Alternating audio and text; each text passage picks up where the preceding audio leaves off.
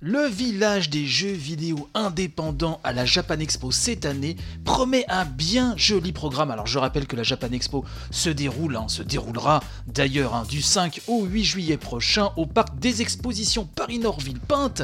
Et cette année, ce ne sont pas moins de 37 développeurs indés qui vont venir présenter pas loin de 40 jeux donc à la Japan Expo. Le communiqué de presse nous indique également qu'un tout nouvel espace de rencontre, une scène dédiée et un tout nouveau forum emploi euh, du JV sera installé. Bref, tout ceci en partenariat avec Indie Bird Communication, la FJV que vous connaissez bien, qu'on cite souvent dans cette émission, et Capital Games. Alors, il faut savoir que euh, pour ce village de jeux indé, il y aura des jeux ambassadeurs, qui sont Nohara The Conspiracy, donc ça c'est signé Atypic Studio, c'est une sorte de MOBA qui promet un petit peu de renouveler euh, euh, le genre.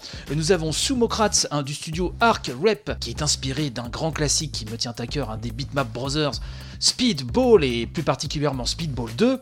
nous avons aussi Song in the Void d'Armogest, hein, qui est un jeu d'exploration Magicats Builder de Dreams Studio qui est un sandbox platformer, euh, Super Chicken Catchers qui a l'air complètement délirant, hein. euh, ça c'est signé White Smoke Games hein, qui est un jeu de chasse au poulet complètement Nous avons également Coloro de Skull Studio euh, qui est une sorte de platformer que le jury du Stunfest hein, a honoré en lui décernant le prix Espoir 2018. Nous avons aussi Onirisme sans E de Crimson Tales qui est un shoot hyper nerveux, Genetic Disaster de Team 8 Studio qui est un top-down shooter qui a l'air aussi pour le moins assez nerveux. Enfin Struggle for Light de Cluster Games qui est un jeu d'action multijoueur en top-down également. Bref, une tonne de jeux indés sera présenté. Alors il y en aura d'autres également. Alors les autres ne sont pas ambassadeurs et comme le communiqué de presse nous le dit, s'ils ne sont pas ambassadeurs, je cite, c'est qu'ils ont eu un stand gratuitement, ce qui n'empêche pas qu'ils soient super bons. Donc à nous précise ce communiqué. Il y aura donc une scène dédiée, comme je le disais, il y aura des tables rondes, des débats, des animations, un gros gros programme que je surveillerai vraiment de près. Alors je ne pense pas pouvoir me rendre euh, à la Japan Expo cette année, vous le savez, hein, ceux qui me suivent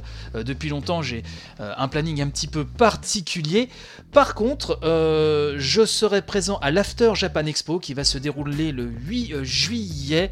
Un événement qui va notamment célébrer l'anniversaire de Flashback. Il y aura pas mal de choses très intéressantes, des invités de marque, mais ça, je vous en parlerai en temps voulu. En tout cas, concernant le village des jeux indés à la Japan Expo, bah, écoutez, ça fait sacrément envie. Si certains d'entre vous d'ailleurs comptent s'y rendre, j'aimerais bien que vous me fassiez des petites photos, des petit report sur Twitter hein, euh, via le compte at revue de presse JV tout collé. Vous le connaissez euh, bien maintenant ce compte. Euh, j'aimerais bien voir vos retours si vous y allez. Et puis si c'est pas prévu, est-ce que ça vous, intéresse éventuellement? Je pense qu'il y aura quand même quelques pépites à se mettre sous la quenotte. Bref, dites-moi tout. En tout cas, vous voilà prévenu.